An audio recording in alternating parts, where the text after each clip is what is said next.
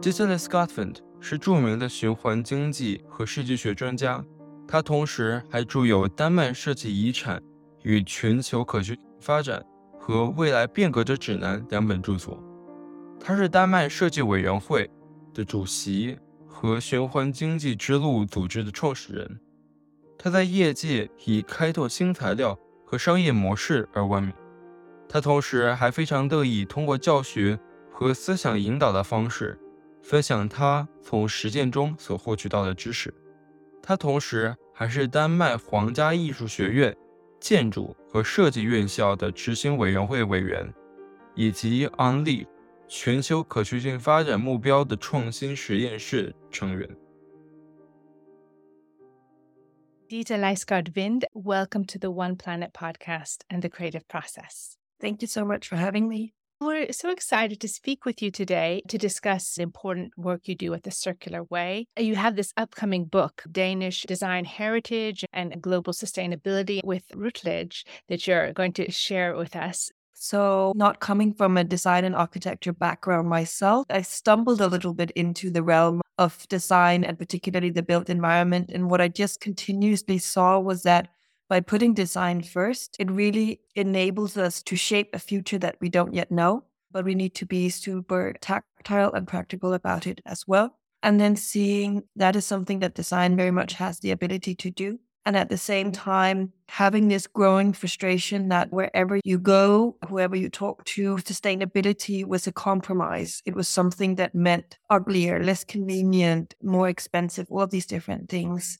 But then diving into the Danish design heritage, seeing that what set them apart was that after the world wars, they had a social purpose of democratizing and rebuilding the welfare state. And that was not something that lessened the final result. On the contrary, it heightened the ambition and the final design and the solutions. So I was really inspired by that, that seeing that there's actually both from a, the products are still circulated today. So from a very tactile perspective of the individual products, but also, of course, from the philosophical perspective of really having seeing the planetary boundaries as a positive creative constraint and not being afraid to challenge the system and really looking towards how do we once again go back to having a focus on use rather than exchange value? And thus, for me, it became a way to make something which is unfortunately a bit difficult, like we, because we talk about systems change and we want that, but what might that look like? How might it smell? What might it feel like? All of these different things that is difficult for us to imagine currently. The Danish design heritage, I'm not saying it solves everything, but it does provide tangible perspectives on what that world might look like and how we might go about shaping it. So, what I wanted to share was actually from the seventh chapter in the book, and it's a manifest for design in the Anthropocene. So, I'll share a bit of the intro to the manifesto and just some of the principles. Does the world need another design object? Yes, it most certainly does. However, unfortunately, a large part of the designs made today we could have very well been without, mainly because it's been made to drive exchange rather than use value the result being limited problem solving and improvement for the user and society at large, but with high gains for the financial sector as a driver for sales. Did we really need that new color? So, design and designers are at a crossroads and face a choice. A choice of rather design is a nice add on, or if it's a necessary part of rethinking the rules of the game to create new solutions, not just doing less harm, but creating improvement for a global population while staying within the planetary boundaries. Because with our entrance to the Anthropocene, it's painfully obvious that we have the power to destroy. So it is our choice if we wish to stay on a trajectory of destruction and despair, or if we wish to reclaim our power and use design as a force for good and work towards repair and ultimately towards reimagining a regenerative world, using the unique abilities of design to shape the future. So it's a choice for design, rather it wishes to be a world maker or world breaker. And I think you can guess what my answer is. And that's why, inspired by the likes of Klint and his philosophy of combining tradition with new practices and innovation, I created this manifest of 10 principles for design in the Anthropocene, bringing together the collective wisdom of both the heritage, my practical experience, as well as that of current designers and not least progressive system thinkers such as Donna Haraway and Christiana Figueres to pave the way for design to be a world maker. The purpose being to once again channel human ingenuity to spark creativity and action. So a manifest for designers to use, but also for society and business at large to learn from and be inspired by to create improvement in whatever profession one might be. Because the good news is that we have that possibility. And however dire our global situation is, it is also an opportunity for us to regain our creative force. And as we already learned from the Danish design heritage, social purpose can be a positive creative constraint and combined with the tactility of design, raise the level of ambition and shape even better solutions that create global prosperity within our planetary boundaries. And so, just to f- finish off, I'll just share a few of the principles without going into to details, but it's viewing the planetary boundaries as a positive creative constraint. Not being afraid of staying the trouble, that it's most likely simple, that it's imperfect, and it's design that cares. So that's was just a few of the principles. Yeah, well, it's so important to set down those principles because we're in this crucial decade in so many ways. It's now being confirmed that we will very soon, unfortunately, arrive at 1.5 degrees and increase in climate yeah. change. And so, dealing with that, we have to have these things written down and stop talking about it, but implementing it. And it, you call up many important questions. What is good design? So often we thought about as something, as you say, superfluous or something that's added on, or it's one of infinite varieties when maybe the beauty of good design is that it's interchangeable, modular, and that there's a standard and norm so that we can really have a circular economy when we've all agreed upon these things. I believe simple design is very good. But the other thing is how do you convince designers and business people and the investor class not to be constantly wanting to put their own stamp on it? But as you said, it's good for all of society and that regenerates and is reused. The many R's that is a circular economy. Yeah, exactly. And for me, I think that there's, of course, a lot of things when you move to the design of the individual product or the business model or system or what might it be, but also just from initial point of that ability to stay with the trouble, which is the notion that I borrowed from Donna Haraway, but I think it really relates to design and designers' ability to get comfortable in really exploring the problem from all of the different ways one might address it. And that really matters because I think, unfortunately, what we see today, a lot of our solutions ends up being something that treats the symptom, but doesn't actually go to the sort of the root cause of the problem and really addresses the context around it. So I think it's something that design has the ability to do. We just need to maybe relearn it and use it more. And then the second part being the intentionality of design that you know, unfortunately, as I mentioned in the chapter, we now use it more as a sort of driver for sales or the exchange value of as soon as a product leaves the store, there's not a lot of value left. But if we go back to a focus on use value and creating value for people while staying within the planetary boundaries, there's that opportunity within design as design always questions everything, right? Whether it's a teacup or a school or whatever you're designing, you're consciously making choices of the shape, the color, everything is up for discussion and for debate, which I think if we look at the amount of things that we take for granted as being natural when in fact it's social constructions that could be different. There's really something in utilizing that opportunity of intentionality to ask those questions and not just um, take things for granted as a natural state. Yes. And one of your principles at the Circular Way, which you're head of, is designing the world of tomorrow with the waste of today while designing a world without waste. Mm-hmm. And that's something of what you were addressing, but just help us really understand that. It makes us break our existing economic notions, right? Yeah, so for me, that's the issue of where we are today that there's a duality in we have to have really ambitious long term goals of that fundamental systemic change where we're no longer designing for waste as we unfortunately do today. Really looking towards a regenerative society, including that we have more or less designed out waste completely. And that's where we need to go. But as you also just touched upon with how we're how we're progressing in terms of climate change and temperature rise, but also biodiversity and, and planetary boundaries in general, we can't only think of the good of the future. We also need to think of, okay, what can we do today and tomorrow? Because those reductions will then be continued reductions for the years to come. So they really matter from that perspective, but also just that we're so close to the tipping points that we really need to just do a lot today. So if we really started, let's say 20 years ago, the solution space would look different than it does today. And that's why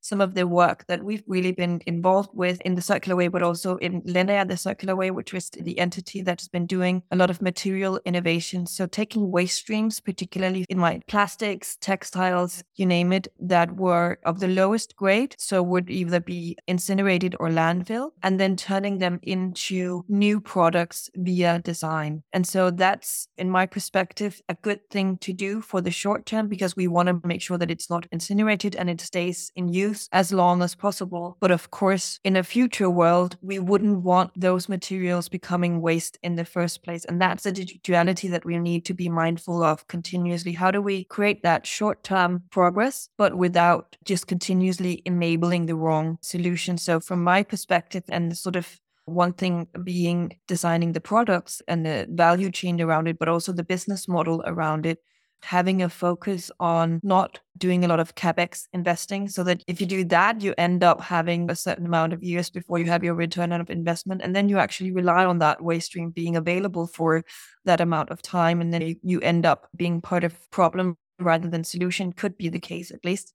So really figuring out how do we solve all those short-term challenges and designing with the ways that we have while being mindful of not ending up essentially just reproducing the existing system that we have today. And I think circular economy holds a great opportunity and I think it's a necessary part of the solution space. But we do also need to be mindful that when it comes to absolute sustainability, effects so far have been limited because there is also that challenge of it rather than challenging the existing systems, it becomes an enabler of business as usual. Because if you're a fashion company, could be an example, and it's like, oh, it doesn't matter that we have a lot of dead stock going, not even reaching the consumer, because at least we have, we can turn it into a new product in a new waste stream. And that's, of course, not where we need to go. We need to continuously and always be mindful of reduce. That's the starting point. That if we want to be sure that we're staying within the planetary boundaries, reduce is the easiest way to go. And then I think other really interesting one is the replace materials. So all of the bio-based materials that are starting to uh, come into use again. I think that it's almost innovation by remembrance because we used to use hemp and wood and all of these materials much more than we do today. But so there's a great opportunity there. And then also for having storage of carbon within our materials. And then as we look to the future, not a lot of years to the future, but a few years, you see all this next generation of bio-based materials. So mycelium being being a key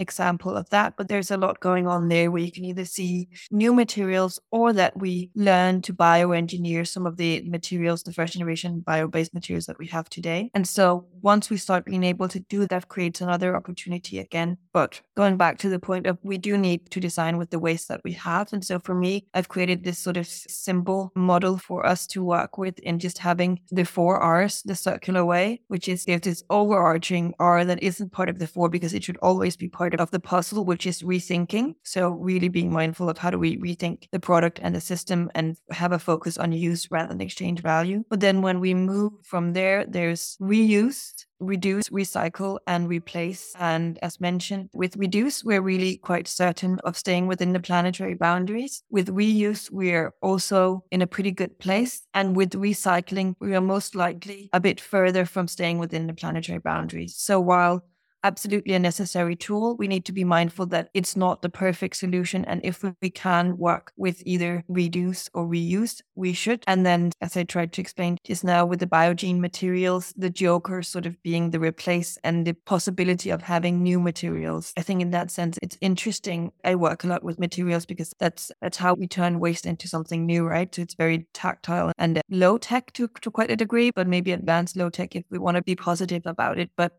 there's this weird thing when you look at materials innovation for the last 50 or so years that as technology has given us new opportunities we've been so focused on looking towards what can technology do for us. So it's almost been a design principle of moving as far away from nature as possible moving us far away from the simple solution as possible. If there's these unnecessary layers of complexity. And now we're starting to see okay, wait, what if actually we don't try to move as far away from the natural state as possible, but via bioengineering, utilizing what nature has given us and really works with that and maybe finds ways where we can use our human ingenuity to improve that, but based on what nature has created, because that is extremely smart. And to a large degree, I still see that nature is just continuously proving to be much smarter than we are as of now. So rather than working against nature, if we work with nature and build upon nature's solution, I think there's a great opportunity space. But unfortunately, we've been moving in a different direction for quite some time.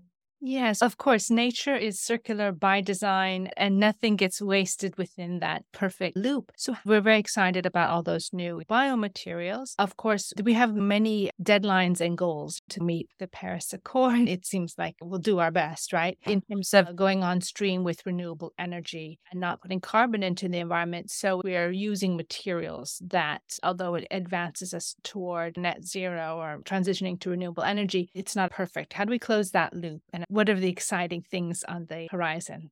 Yeah, that's a really good question because it's interesting. I think the more complex the problem is, the more simple solutions are needed. Not saying that we don't need a lot of complexity as well, especially because we've let the problem go on for so long. But also for me, uh, what I see is the current conversation going on that it's either you have these people subscribe to technology will save us or degrowth will save us. And in my perspective, when we look at the scale of the problem, it will never be one or the other. It has to be both things coming together. And I work a lot with the built environment because that's kind of where I randomly landed quite a few years back. And once you started working with the built environment, it's very difficult to leave because the problem is so large. So there's also a very large opportunity space for solutions. But we look at the built environment, the UN predicts that we have to build every month in order to cater to growing population growth and particularly a growing middle class. But then we have to build the entire square meters of Manhattan every month. And so that's not going to work. So that going back to how do we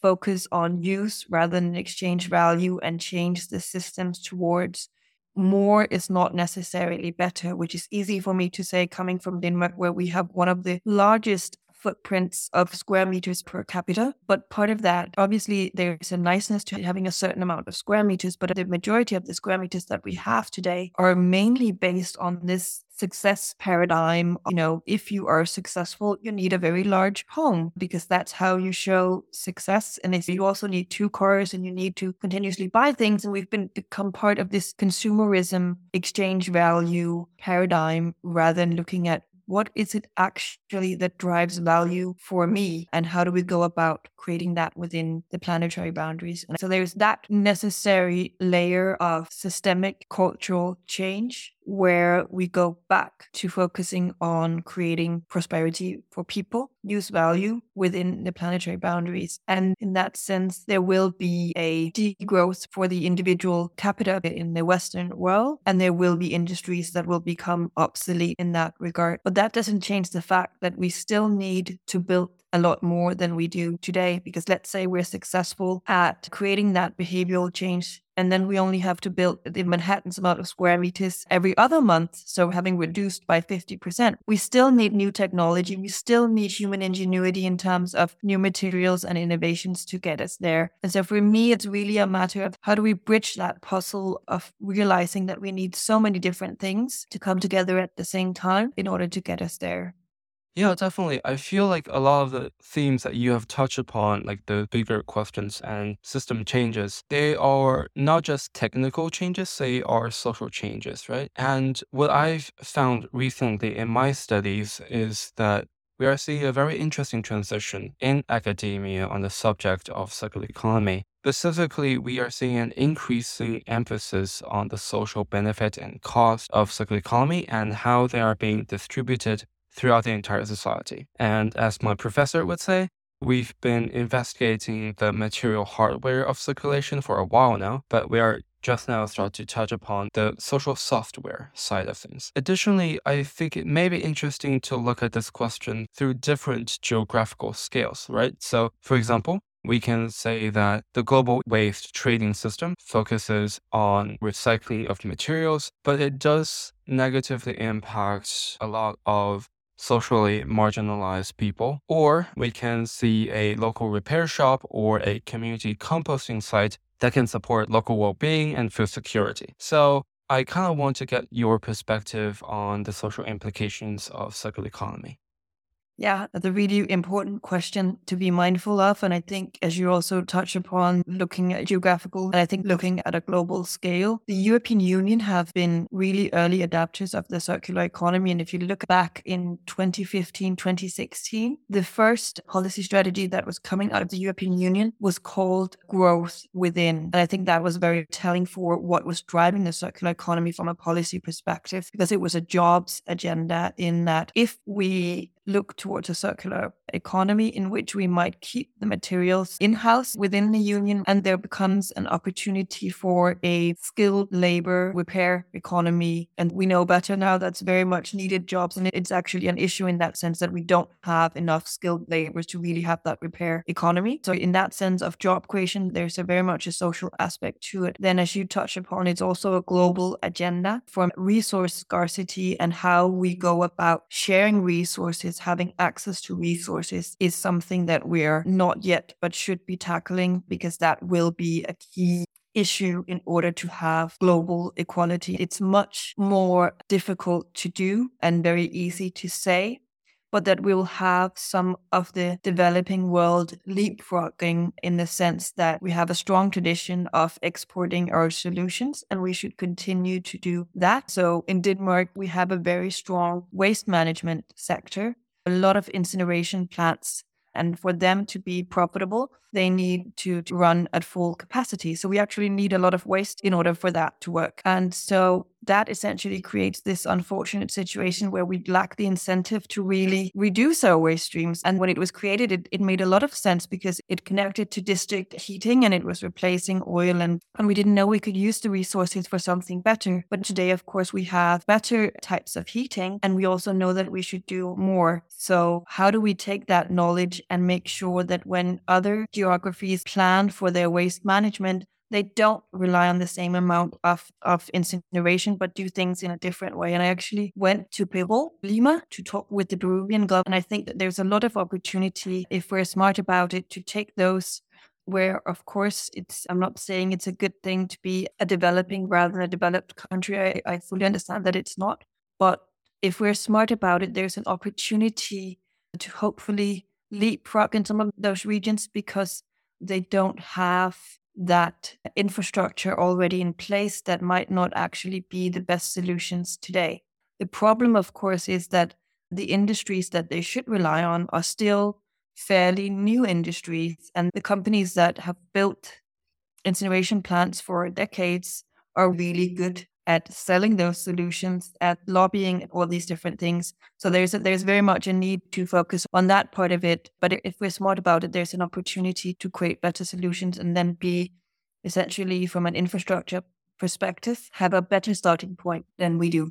Indeed. And it breaks my heart to see some countries that have almost 365 days a year sunshine and then being lobbied by some of these fossil fuel, you know, like, and it should be plentiful. Yeah, that's a terrific answer. Thank you. Another question, which is kind of related to the first one, is whether or not you think circular economy as an idea should evolve from just an environmental, scientific idea into a political idea. In other words, should it be politicized? I think this is another one of these bigger questions that constantly pops up in many of our interviews we've had on circular economy with our other guests. And I really enjoy the part where you discussed how we value success and how we perceive something that is seemingly normal, but are in fact fluid social constructions, right? They're not a set in stone. Not to mention, as you said, we need systematic changes and ask deeper questions on the core issues. So, in your opinion, is it a good idea to politicize it? Because, on the one hand, it might help us to push the idea forward and help us to really start to ask fundamental questions and examine the system but on the other hand, it is possible that when we start to ask those questions, we will lose the support of the companies who are currently kind of implementing a watered down version of circular economy. Yeah. In my perspective, I haven't really thought of it as whether it's politicizing or not, but I, but when you ask, I think for sure it has to be because what I see is that circular economy has within it both the opportunity to be friend and foe for where we want to go And of course, we want the support of as many companies really, you know, creating circular strategies, trying to work with circular economy as a tool as, as possible.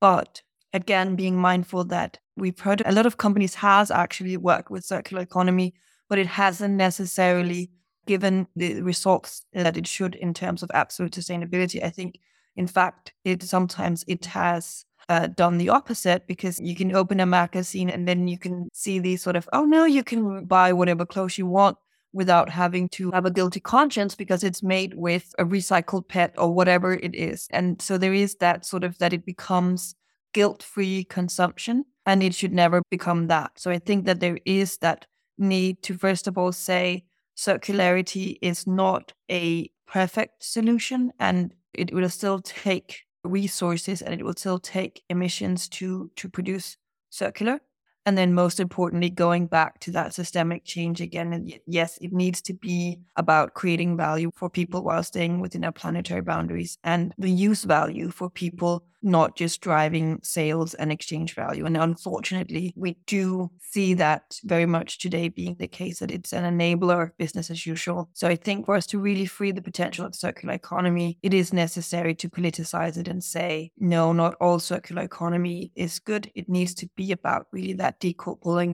of value creation from the use of virgin resources and emissions. And if it's not, then we shouldn't do it. Yeah, indeed. I kind of have the same feeling in that if we are really diving into the social aspect of circular economy, then things like political economy are bound to come up. They may not be easy questions to answer, but it is important to ask those questions. My name is Yansong Li. I am a geography PhD student at the University of California, Davis and I'm also a sustainability podcast producer for the creative process. It was a pleasure listening to this exchange of ideas on where the next stage of design and circular economy is headed. I think we've all heard of the 3R principles of reduce, reuse, and recycle. Indeed, these ideas seems to permeate any talks on sustainability, and I know I can always count on the recycling bin appear every now and then on the street of my town. Not to mention when I visit the cafe in my school, I can always see the Coke bottles all lined up proudly showing off the 100% recycled label that they have. But all of this makes me question why then are we still facing the same issues on waste? Recall back to the 3R principle. And it seems a bit strange, isn't it, that recycling is getting the most attention, even though it is placed all the way in the back compared to reduce and reuse. Why is that? Is it just a coincidence? Or perhaps it is the low-hanging technological fixes that seems to be most compatible with the social economic system we have today. Circular economy as a concept can be both friend and foe, and it really depends on the context and the user of this idea. Looking back on the development history of circular economy concept,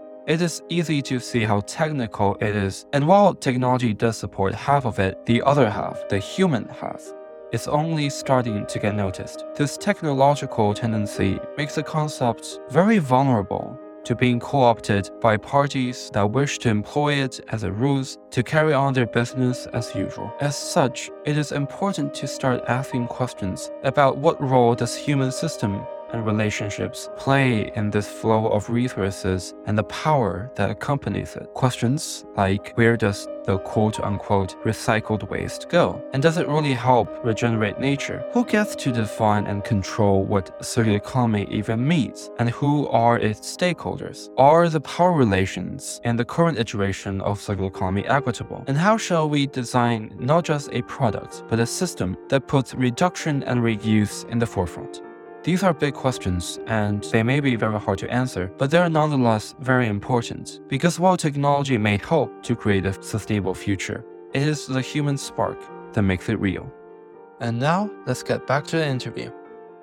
And something else that kind of piqued my interest earlier on was by you were reading that section from a book, which, by the way, was beautifully written. You mentioned that design doesn't have to be perfect, they can be imperfect, and I think that's a very refreshing idea in that we kind of look for perfection in all things. Like when you are reading a new advertisement for a new technology, etc., it's always about how perfect this tech really is. So I'm wondering like if you can expand on that part a little bit.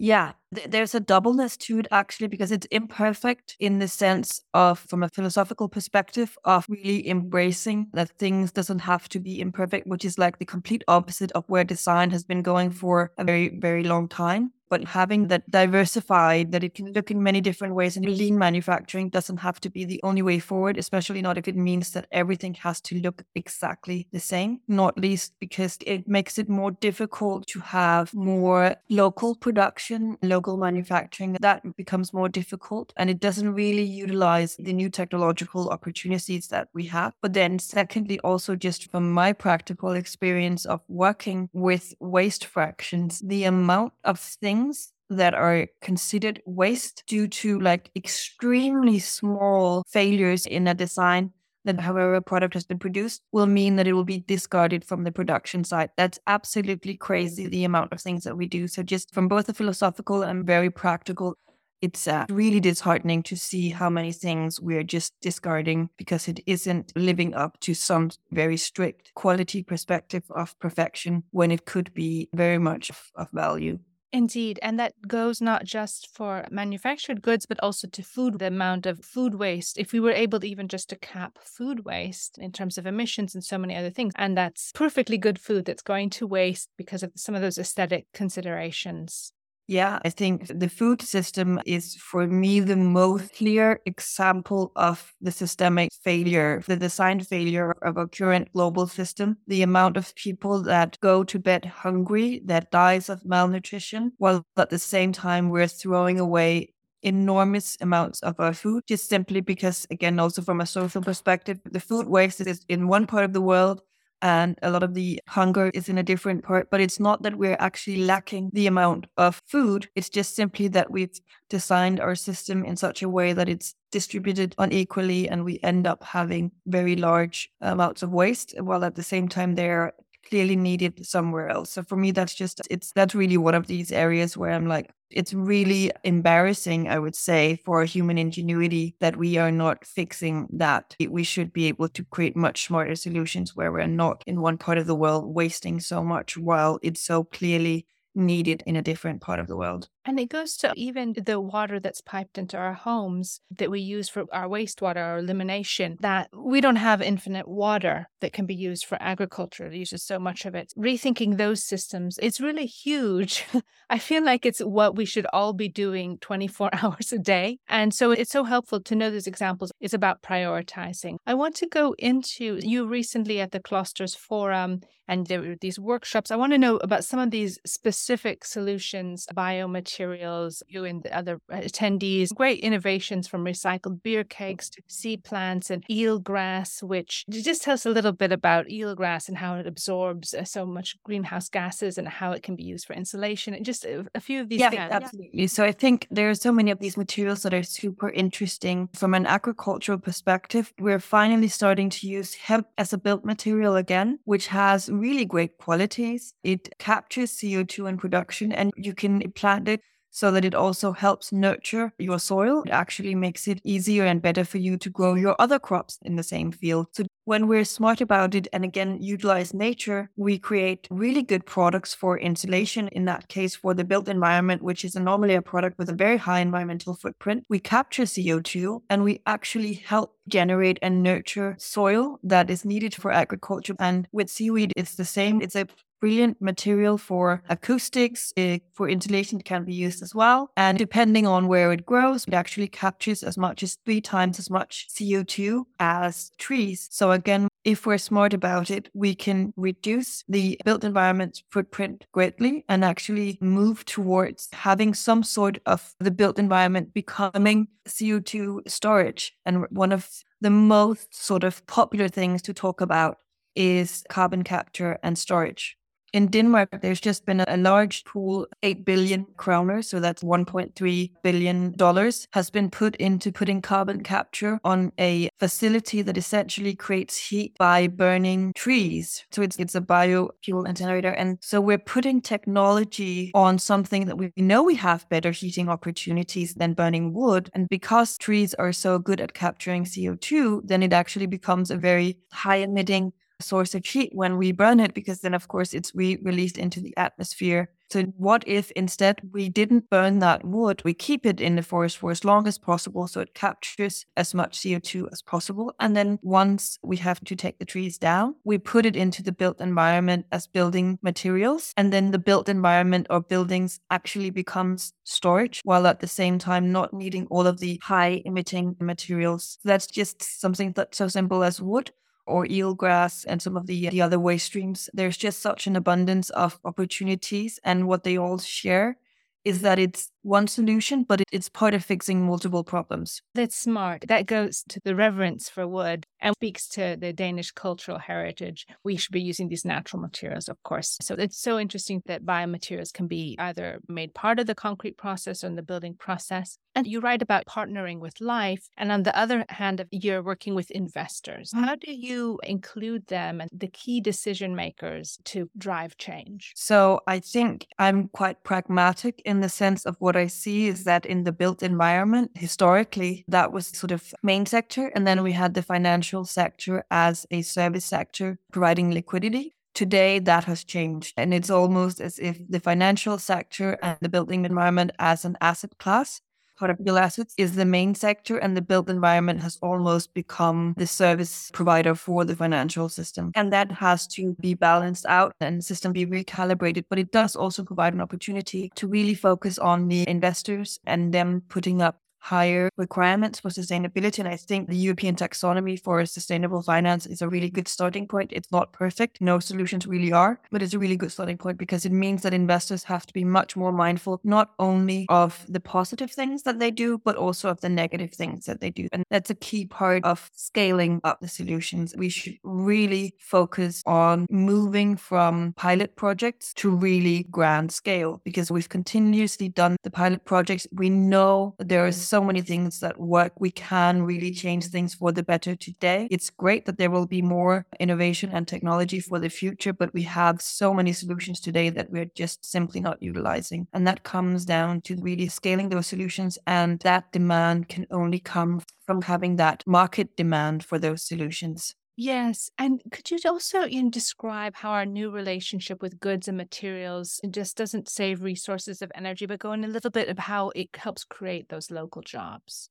Yeah, you have an industry, they go and then they demolish the houses. And it's at least in the Nordics, it's traditionally been very family owned businesses. So that that you have the, the, older generation still can remember how you used to actually pay a fee in order to be able to be the one that was allowed to demolish the house because you knew that you'd have opportunity to sell those materials and that would be the business case for you going in as a demolisher. And unfortunately, there's been a complete reverse of that where you are paid to demolish the house, but you are paid as little as possible from even from the public sector. So your bid is valued only on how low a cost you can go. So it's manual labor. So that comes down to the amount of time that you use for it. So all of the skills of selective demolition, of dismantling, all of these things have for quite some time been seen as no value from the customer side. And luckily, we're starting to see a change there again, when all of a sudden we do want selective demolition. We do want materials to be sorted and reused and recycled and handed off to the right people. And what I hear from the demolishers, from their perspective and from a jobs perspective, it creates an opportunity to not only compete on price, but on quality again and on the skills of dismantling the building. And that's one of the positives that I'm starting to see and that we should see much more of in the future.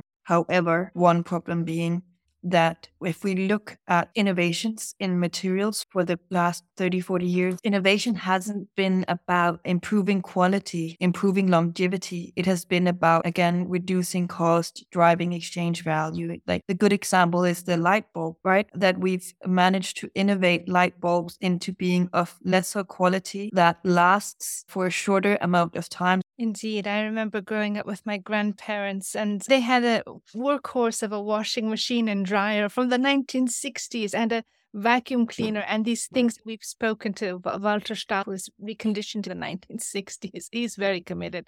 Indeed. Yes, we can, and they work. And how much better if they were even designed from the outset as renewable. Yeah, you know, I had this very interesting experience this morning when I was teaching another class. And to my surprise, some of my students actually brought up life cycle thinking and circular economy, even they didn't actually mention it by name. They were hinting at it in their project. And I was pleasantly surprised. As far as I know, we didn't teach them in class. So I'm wondering, do you see there is a general trend currently or potential in incorporating these circular economy themes into the curriculum for a newer generation of students?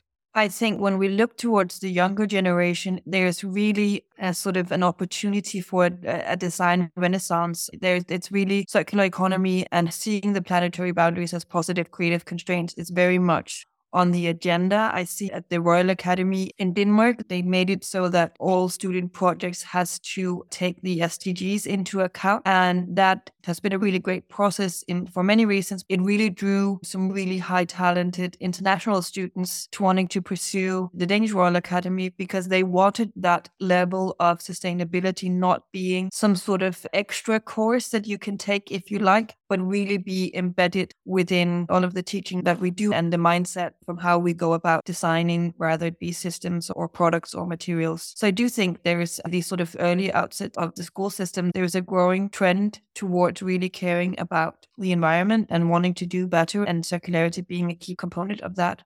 And then it's just our responsibility to make sure that all of those great efforts are truly turned into circular economy being friend rather than foe, because I think that's where we really need to help each other and help the, the newer generations and so, as you think about the future, which teachers or collaborators were important for you and in your own process?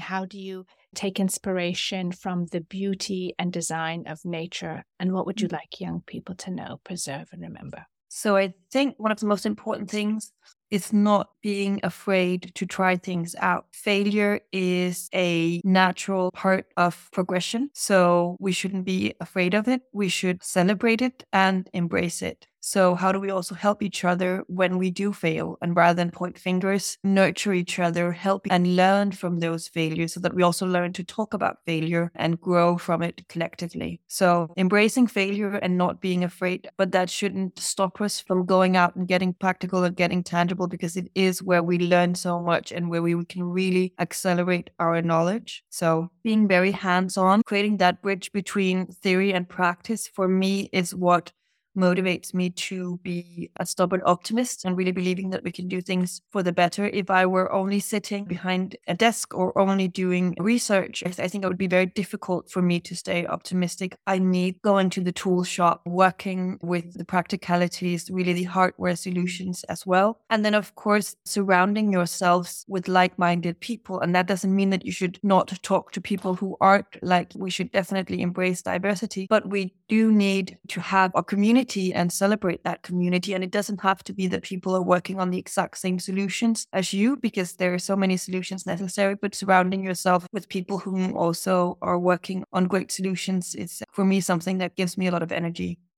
Yes, thank you, Ditte Lysgaard Vind at The Circular Way for your work as a change maker and your commitment to mm. design in the Anthropocene, global sustainability, and Danish design heritage and of course, for what you do to bring about the circular economy that sustains all life and improves systems for the betterment of society.